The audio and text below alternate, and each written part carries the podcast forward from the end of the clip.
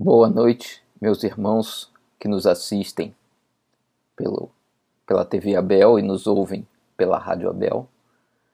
Aqui estamos, mais uma vez, para falarmos sobre o Evangelho segundo o Espiritismo. E hoje vamos abordar o capítulo 17.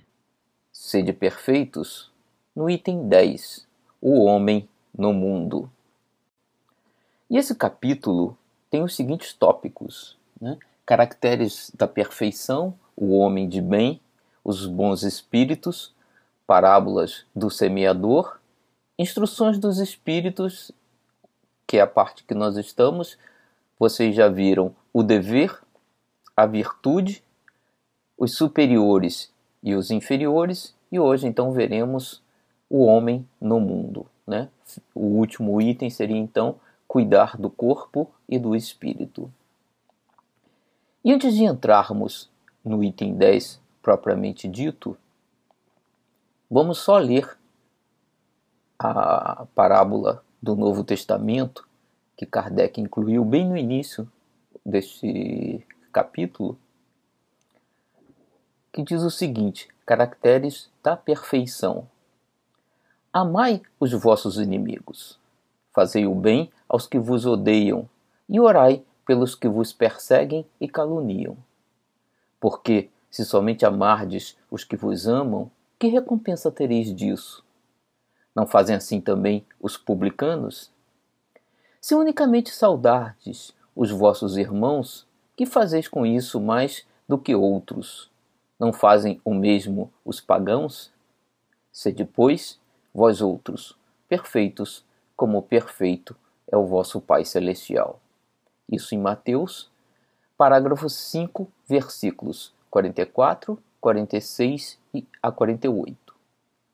Então, é, que é o, o ponto principal que este capítulo aborda, né, que é exatamente o processo que temos que fazer né, durante a nossa encarnação durante as nossas diversas encarnações, não apenas essa, mas nesta também, né, devemos trabalhar pelo nosso desenvolvimento, pelo nosso aperfeiçoamento, né? Porque o objetivo que Jesus nos coloca aqui é que sejamos perfeito como perfeito é o nosso Pai celestial. Kardec deixa claro que essa perfeição de Deus nós nunca teremos, né? porque senão seríamos iguais a Deus, mas certamente iremos nos aproximar cada vez mais dessa perfeição. Né? Sem nunca atingi-la, mas se aproximando sempre cada vez mais. Então vamos agora entrar eh, mais diretamente né, no capítulo 10, O Homem no Mundo. E é uma mensagem né, dos Espíritos que o espírito que assina essa mensagem se chama um espírito protetor, né, que coloca exatamente o seguinte: qual a nossa função, além de trabalharmos pelo nosso aperfeiçoamento, pela nossa evolução, né? Como é que a gente faz isso no mundo? Encarnamos, né? Estamos encarnados no mundo. Hoje em dia, o planeta tem uma população de mais de 7 bilhões de pessoas, né? então nós somos uma grande comunidade. E como é que a gente convive então com isso? E como é que a gente aproveita né, essa oportunidade que, estamos, que temos aqui, né, nesse convívio, para caminharmos adiante, para evoluirmos. Né? Então, esse é o objetivo. Né? É, tirarmos proveito da condição na qual estamos e buscarmos avançar, né? aprender, nos aperfeiçoar e evoluir. Vamos ler um trecho da mensagem desse espírito nesse item 10. Ele nos diz: Um sentimento de piedade deve sempre animar o coração dos que se reúnem sob as vistas do Senhor e imploram a assistência dos bons espíritos. Purificai, pois, os vossos corações.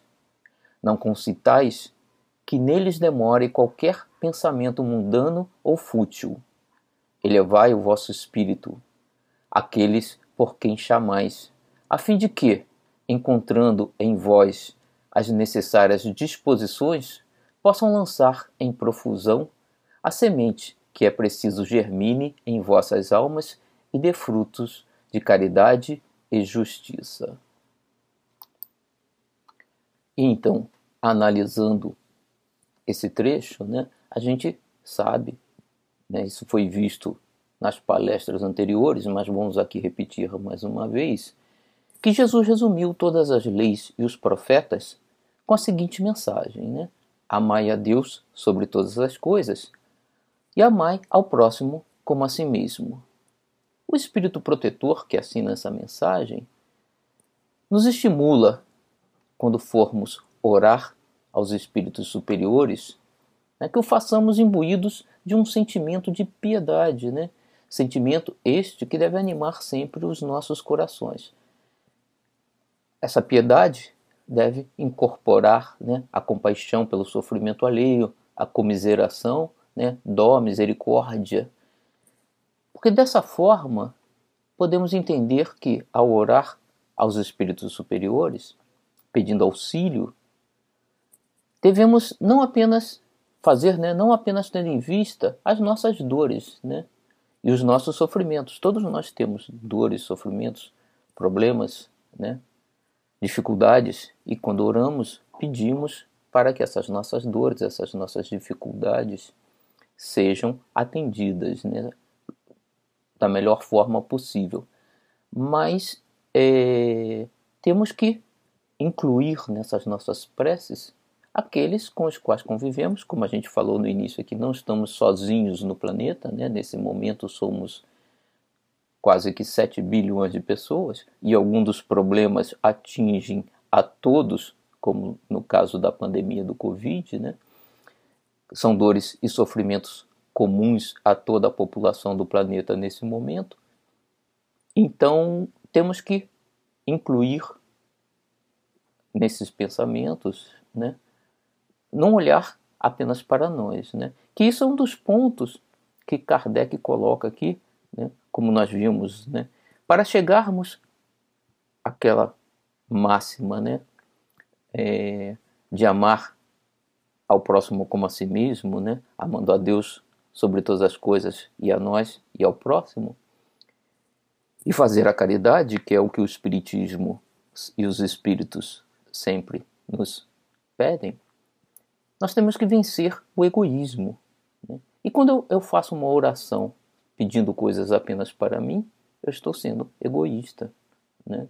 E aí eu estou num ponto de evolução que talvez me impeça ou me atrapalhe de conectar com aqueles espíritos superiores aos quais eu estou orando.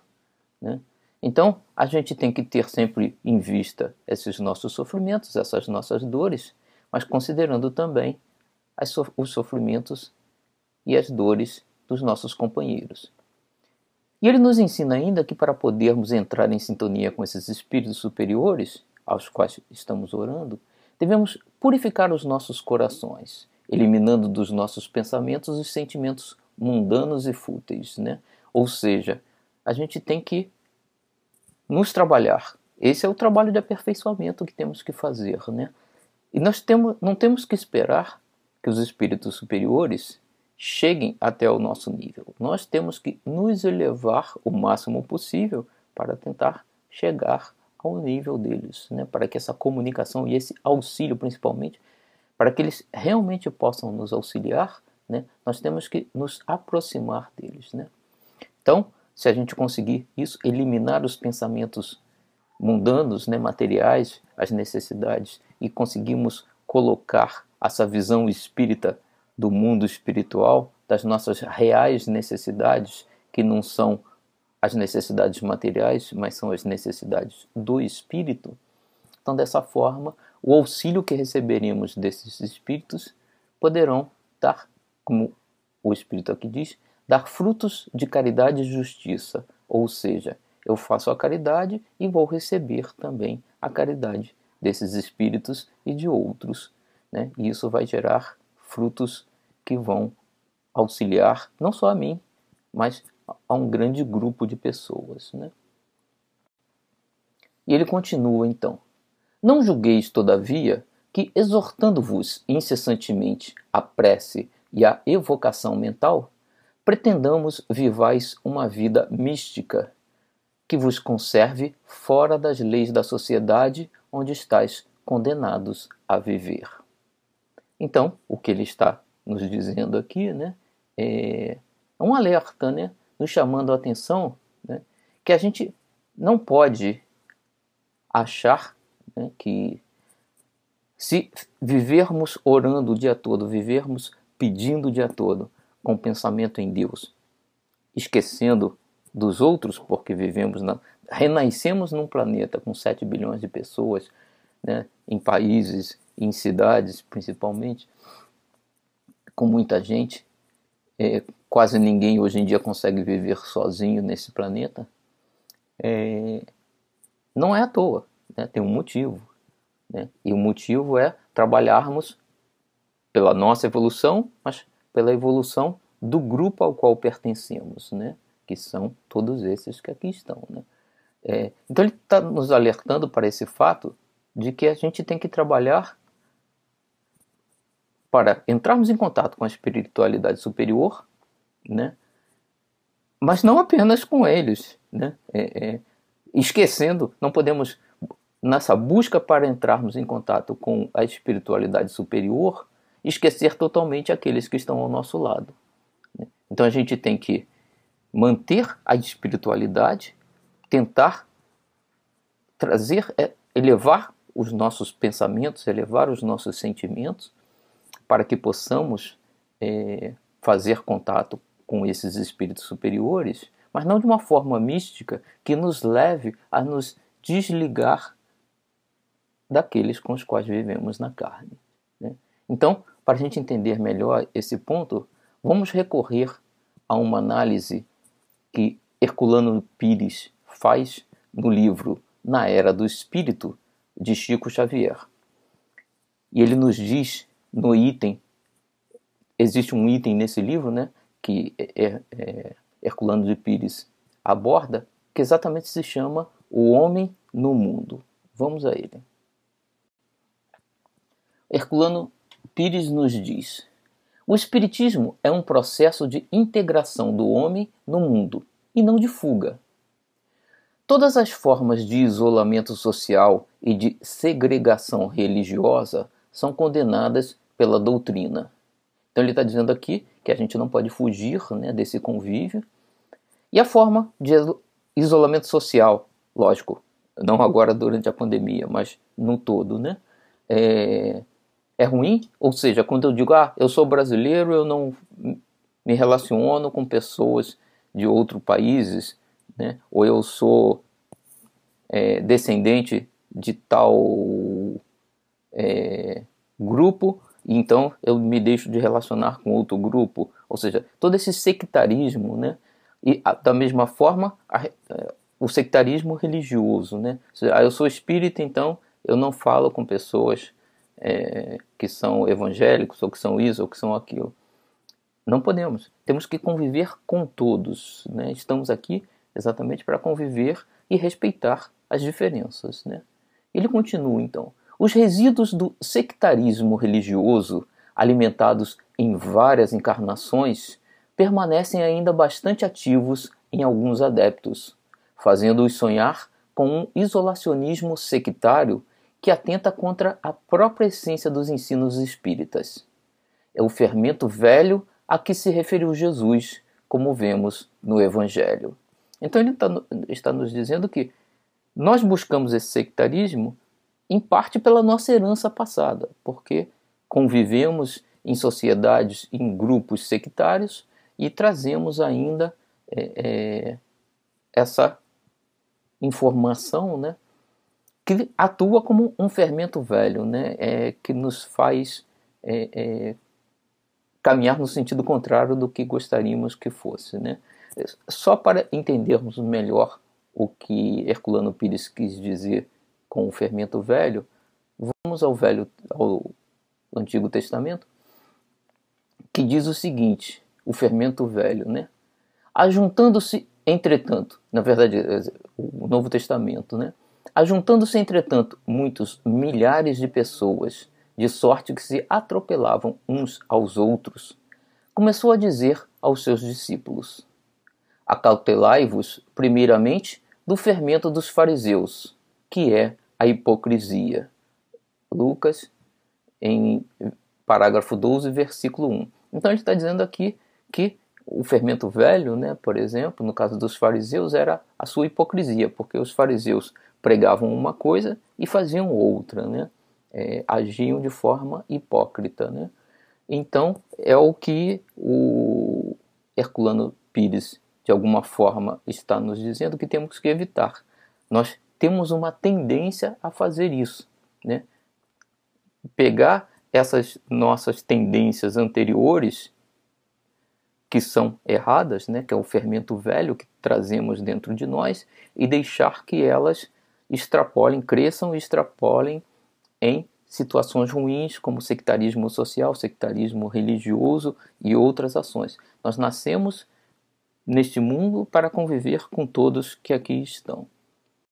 E Herculano Pires então nos diz aqui: o cristianismo teve de enfrentar esse mesmo problema em seu desenvolvimento. E apesar da vitória das correntes cristãs mais ativas, não foi possível evitar-se a criação de ordens e congregações dedicadas à vida contemplativa, empenhadas na fuga ao mundo para o encontro com Deus. Então aqui Herculano Pires está falando do cristianismo, né? Porque no princípio as ordens cristãs, né, os apóstolos, eram bastante ativos, né? Mantinham contato intenso com todos, principalmente os necessitados, né? O, o Paulo saía a pregar pelas diferentes cidades Pedro abriu a casa do caminho, onde atendia os necessitados. Então eles estavam em constante contato com todas as pessoas, né? E pregando o tempo todo, ou seja, faziam a parte espiritual, mas faziam o atendimento material também a todas as pessoas, mantendo contato estreito com todos, né? E o, que a gente viu depois no desenvolvimento das igrejas cristãs, né, a partir de alguns séculos depois, foi começar a criar diversas ordens internas né, e congregações, e algumas que se isolam totalmente né, em templos, em claustros, né, e vivem uma vida contemplativa de adoração a Deus sem contato social, né? Então, isso é negativo. É, é, é exatamente o que o espírito protetor nos dizia. A gente tem que trabalhar pelo nosso lado espiritual sem esquecer o contato social com os quais com aqueles com os quais estamos convivendo, né? Então, isso é um erro, né? Essas ordens que se criaram nessas igrejas que veem só o seu desenvolvimento espiritual esquecendo os outros e se isolando do contato com os outros, estão errados, né? E ele critica isso não apenas no cristianismo. Ele diz aqui: essa tendência à fuga é característica das religiões orientais. Basta compararmos a vida contemplativa e os ensinos disciplinares de Buda com a vida ativa e os ensinos morais do Cristo para vermos a diferença entre o espírito oriental e o espírito ocidental nas religiões. O que acontece é que nas religiões orientais existe um, um foco muito grande né, em trabalharmos o, o desenvolvimento interior, né, de olharmos para o nosso interior. Alguns, da mesma forma que em algum momento o cristianismo caminhou para criar grupos né, que se isolam. Alguns é, seguidores do budismo também buscando esse conhecimento interior acabam se isolando do exterior. Né? O que a gente tem que fazer não apenas criticar, mas nós temos que tentar conciliar as duas coisas. Ou seja, porque também a tendência ocidental atual é esquecermos né, a nossa evolução interior, olharmos apenas para o exterior. Então a gente tem que conciliar o nosso desenvolvimento interior, que é o que o espírito é, protetor nos dizia, né, nos elevarmos para entrarmos em sintonia com os espíritos superiores para os quais oramos, sem esquecer a nossa vida social, né, a nossa família, os amigos, os necessitados, aqueles que não são amigos, mas que necessitam, a, a toda a população né, do globo que convive conosco, temos que manter essa, essas duas visões. Então a gente tem que juntar esses dois lados da moeda em nós, né? O desenvolvimento interior, olharmos para dentro de nós, entendermos as nossas necessidades, mas olharmos também para fora, entender as necessidades do próximo e tentar conciliar isto tudo. Esse é o trabalho que temos que fazer constantemente. E ele continua ainda né, na mensagem Herculano Pires. Na mensagem intitulada O Homem no Mundo, constante do capítulo 17 do Evangelho segundo o Espiritismo, que é exatamente a mensagem que estamos estudando na palestra de hoje, encontramos o seguinte trecho: Não penseis que, ao vos exortar a prece e a evocação mental, queiramos levar-vos a viver uma vida mística que vos mantenha fora das leis da sociedade. Não. Vivei com os homens do vosso tempo como devem viver os homens Sacrificai-vos às necessidades e até mesmo às frivolidades de cada dia, mas fazei-o com um sentimento de pureza que as possa purificar. E no capítulo A Lei da Sociedade de O Livro dos Espíritos, a afirmação é taxativa. Os homens são feitos para viver em sociedade. Então aqui a gente tem né, o Herculano Pires reforçando o que o Espírito Protetor nos diz aqui, e inclusive é, deixando claro né, que a gente deve viver a vida.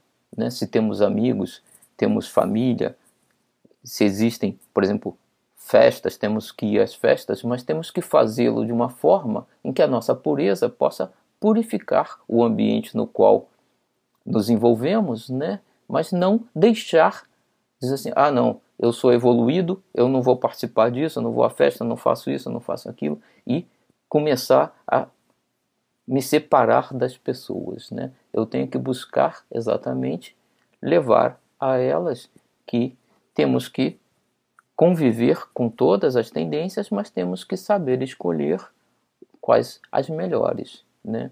sem ofender ninguém. Né? E o, o, livro dos Espíritos confirma isso. Né? Nós renascemos nesse grupo né, de, de seres, nessa sociedade atual, porque precisamos conviver com ela. Né? É parte do aprendizado, é parte da nossa evolução. Conviver e saber nos comportar diante desse, desse tipo de convivência, né, de problemas que possam surgir, inclusive. Não temos que fugir de, desses problemas, temos que encará-los e trabalhar, porque estaremos trabalhando na nossa melhoria e dando exemplo para que os outros também possam melhorar. E o, terminando aqui, Herculano Pires nos diz: os médiums e doutrinadores espíritas têm uma missão eminentemente social. E agora ele está focando aqui nos espíritas, né? Para bem cumprir essa missão, devem servir-se de todos os meios, os mais eficientes possíveis, de divulgação da doutrina. E foi o próprio Jesus quem ensinou que não devemos esconder a lâmpada embaixo da cama, mas colocá-la no alto, para que ilumine a todos. Então aqui Herculano Pires está chamando a atenção para nossa responsabilidade, nós espíritas, né, de que nós temos que trabalhar né, na divulgação da doutrina espírita, principalmente os médiuns, inclusive, para a divulgação do espiritismo, né? E ele envolve não apenas os doutrinadores, mas envolvem os médiums também, porque os médiums são os que trazem as mensagens dos espíritos, né?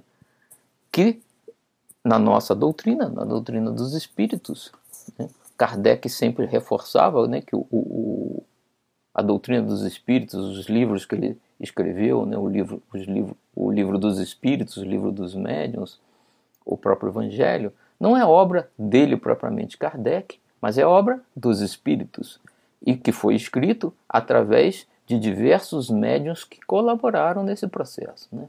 Então, o trabalho dos médiuns é importantíssimo. Né? O que os doutrinadores acabam fazendo é espalhar essa notícia que os médiuns nos trazem, né, que são as mensagens dos espíritos. Então, esse trabalho de divulgação, né, por exemplo, no caso dos médiuns da psicografia, da psico, psicofonia, é um trabalho de auxílio né, importante que auxilia a todos. Né? Não só o trabalho também na desobsessão, né, no, na caridade em si, mas também no, no desenvolvimento né, das mensagens para levarmos a todos, né, da comunicação em si. Para o, esclarecimento espiritual. Né, é, isso é uma ação de caridade também. Né? E a gente vê no nosso meio que muitos médiums têm receio, né, de, mesmo não só iniciantes, né, médiums já com alguma experiência, com algum estudo da doutrina já, que ainda assim mostram receio em divulgar o seu trabalho mediúnico. Né? Isso é um erro. Né? Nós temos que usar a doutrina espírita, né, o que Kardec nos ensinou para podermos avaliar se uma mensagem é boa ou não, é coerente ou não. Temos todas as ferramentas para isso.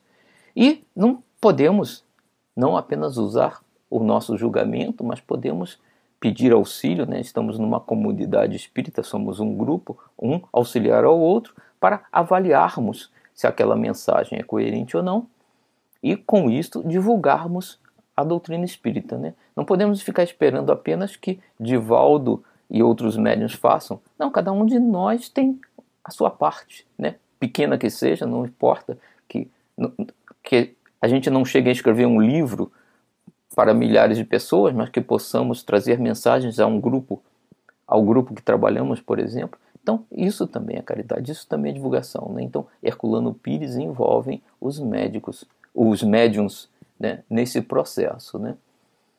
Então, todos nós devemos né, aos nossos semelhantes, nas diversas modalidades de amparo, né, quais sejam elas materiais, que aí a gente pode dizer na parte de alimentos, de agasalho, de abrigo, né? ou sejam espirituais. Né? E aí a gente sempre menciona né, o BIP, né, a benevolência para com todos, a indulgência para as imperfeições alheias e o perdão das ofensas. Né? É, esses são as atividades de caridade que a gente pode desenvolver tanto no mundo material quanto no mundo espiritual, né? mas é, Herculano Pires reforça então essa possibilidade de utilizarmos a mediunidade como meio importante de divulgação da doutrina espírita e que nós possamos utilizá-la nesse sentido, né? E aí, sem esquecer exatamente, não ficar com a mensagem apenas para nós, né? Mas compartilhar, compartilharmos com os outros de forma que todos tenham acesso, né? Todos do nosso grupo, da nossa é, no nosso grupo social, né, é, com os quais convivemos. E aí, retornando então à mensagem do Espírito Protetor no Evangelho, ele continua: Sois chamados a estar em contato com espíritos de naturezas diferentes, de caracteres opostos. Não choqueis a nenhum daqueles com quem estiverdes. Sede joviais, sede ditosos mas seja a vossa jovialidade a que provém de uma consciência limpa. Seja a vossa ventura a do herdeiro do céu, que conta os dias que faltam para entrar na posse da sua herança. Então, temos que conviver com todos, né? sermos joviais, simpáticos, mas mantendo a nossa pureza, exatamente, né? Trabalhando para eliminarmos dentro de nós os maus sentimentos, trabalhando pelo desenvolvimento de bons pensamentos e bons sentimentos. Esse é o trabalho constante, mas compartilhando isso com todos aqueles que convivemos, porque ele está dizendo aqui que a gente vai realmente né, encontrar espíritos, e aí espíritos encarnados ou desencarnados, né, não importa, é, na nossa vida aqui como encarnados, convivemos com diversos outros espíritos encarnados como nós, e que sejamos joviais, né, é, mantendo, é, sem chocá-los, né, aceitando o seu ponto de vista, aceitando a sua forma de ver, mas sabendo manter a nossa posição, né? E que a gente possa então viver sem conflitos. Essa é a ideia, né? O que hoje em dia parece difícil, mas sim é possível, basta buscarmos esse caminho. E ele continua ainda: Não consiste a virtude em assumir de severo e lúgubre aspecto em repelirdes os prazeres que as vossas condições humanas vos permitem. Ou seja, como encarnados, temos algumas possibilidades na nossa vida né, de, de convivência e de comportamento que a gente também agora assim não eu sou santo não faço mais nada né fico em casa rezando o tempo todo não vamos conviver com responsabilidade naturalmente né e exatamente o que ele diz aqui basta reporteis todos os atos da vossa vida ao Criador que vô-la deu. Basta que, quando começardes ou acabardes uma obra, eleveis o pensamento a esse Criador e lhe peçais um arroubo de alma, ou a sua proteção para que obtenhais êxito, ou a sua bênção, para ela se a concluístes. Em tudo o que fizerdes, remontai à fonte de todas as coisas, para que nenhuma de vossas ações deixa de ser purificada e santificada pela lembrança de Deus. Então a gente tem que viver e conviver né, e participar, né, lógico, com responsabilidade dos prazeres que a vida nos traz, né, mas sempre mantendo a nossa mente né, em Deus. Né? E aí, quando a gente faz isso, a gente se lembra da lei de Deus, a gente se lembra dos conselhos que Jesus nos trouxe, e aí a gente vai garantir que os nossos atos e as nossas ações vão estar sempre alinhadas com esse ensinamento, que é isso que temos que buscar sempre, né? E continuando então, a mensagem ainda diz: a perfeição está toda, como disse o Cristo, na prática da caridade absoluta. Os deveres da caridade alcançam todas as posições sociais, desde o menor até o maior. Nenhuma caridade teria a praticar o homem que vivesse insulado, ou seja, aquele que se isola, né? Unicamente no contato com os seus semelhantes, nas lutas mais árduas, é que ele encontra ensejo de praticá-la. Aquele que, pois, que se isola, priva-se voluntariamente do mais poderoso meio de aperfeiçoar-se, não tendo de pensar senão em si, sua vida é a de um egoísta. Vide o capítulo 5, item 26, né? capítulo 5 do Evangelho segundo o Espiritismo. É, então, o Espírito Protetor está nos dizendo aqui o que é, a gente viu na mensagem né, do Herculano Pires. É, ao, no momento que você se isola e você busca apenas a sua evolução espiritual, né, esquecendo o lado social e material da vida, você está deixando uma oportunidade de praticar a caridade. Por mais que você diga, não, mas eu, nas minhas preces, eu faço oração por todos. Ok, né? isso é bom, mas a gente pode fazer isso, orar por todos, não apenas por nós, e conviver com todos e atender a outras necessidades que essas pessoas tenham também. Né? As pessoas querem ser ouvidas, as pessoas querem ser consoladas, as pessoas querem ter as suas necessidades atendidas. Então, o, esse isolamento, esse insulamento, né, como diz aqui, nos tira uma possibilidade de evolução que é a caridade para com o próximo. Então a gente perde oportunidades. Não adianta evoluir o meu lado espiritual, né, buscando o contato com os espíritos superiores, esquecendo os nossos semelhantes. Né? Então é trabalho perdido. Nós temos que trabalhar no sentido de conseguir conciliar essas duas coisas, né? Assim como a gente comentou antes, né? A gente tem que conciliar o lado positivo do ensinamento oriental, né?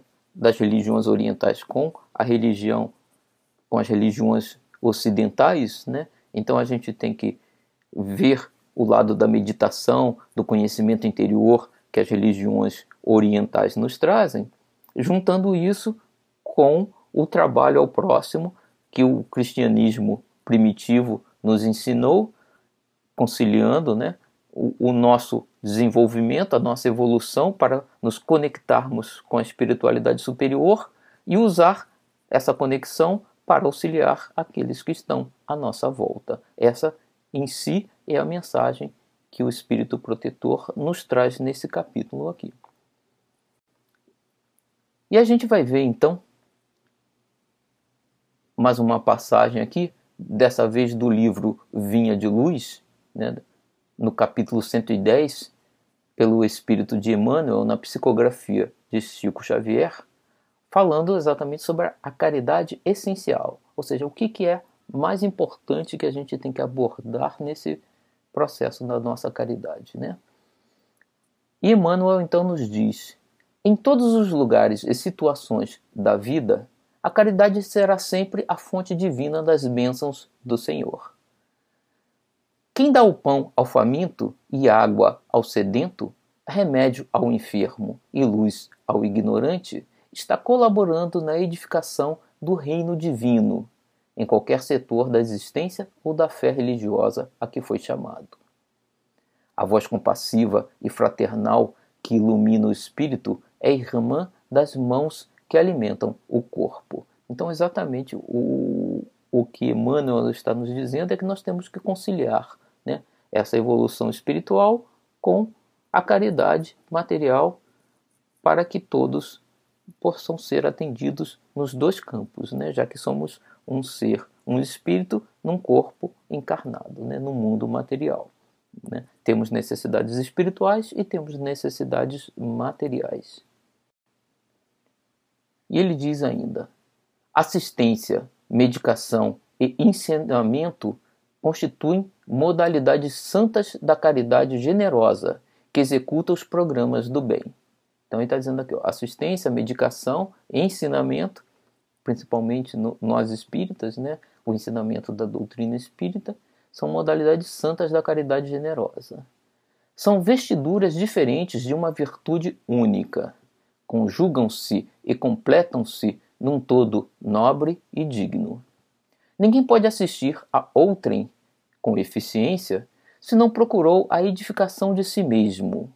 Ninguém medicará com proveito se não adquiriu o espírito de boa vontade para com os que necessitam. E ninguém ensinará com segurança se não possui a seu favor os atos de amor ao próximo no que se refira à compreensão e ao auxílio fraternais. Então, de novo, né, Emmanuel está aqui mostrando que para atender melhor ao meu irmão, ao meu próximo, eu tenho que me melhorar também, né? Trabalhar o, o meu lado interior também. Então, se eu quero ensinar, eu tenho que antes estudar, né? Ou durante. Né? Eu posso ir estudando e ensinando, né? Se eu quero atender alguém, eu tenho que trabalhar essa minha boa vontade de dedicar tempo a atender ao próximo. Então, esse é o processo evolutivo importante, né? Que nós nos melhoramos internamente e auxiliamos os que estão à nossa volta para que eles também possam evoluir. E assim é exatamente que Emmanuel nos diz que receberemos as bênçãos de Deus só dessa forma. E ele diz ainda então: em razão disso, as menores manifestações de caridade, nascidas da sincera disposição de servir com Jesus, são atividades sagradas e indiscutíveis. Em todos os lugares serão sempre sublime luzes da fraternidade, disseminando a alegria, esperança, gratidão, conforto e intercessões benditas. Então, no momento em que a gente começar a trabalhar nesse sentido, estaremos atendendo a todos, fazendo a caridade. Com isso, e no que trabalhamos, aprendemos também, evoluímos e recebemos então as bênçãos necessárias para a nossa evolução, sempre olhando né, o mundo espiritual, né, não o mundo material. Né? Não temos que esperar resultados materiais, temos que esperar resultados espirituais. Antes, porém, da caridade, com que se manifesta exteriormente nos variados setores da vida, pratiquemos a caridade essencial, sem o que não poderemos efetuar a edificação e a redenção de nós mesmos. Trata-se da caridade de pensarmos, falarmos e agirmos segundo os ensinamentos do Divino Mestre no Evangelho. Então, aqui Emmanuel resume o que é a caridade essencial. Né? A caridade essencial é agirmos de, dentro da lei, né? da lei de Deus. Né? Essa é a caridade, para conosco e para com o próximo. Né? Atendemos a todos dessa forma. E ele termina aqui dizendo: é a caridade de vivermos verdadeiramente nele para que ele viva em nós.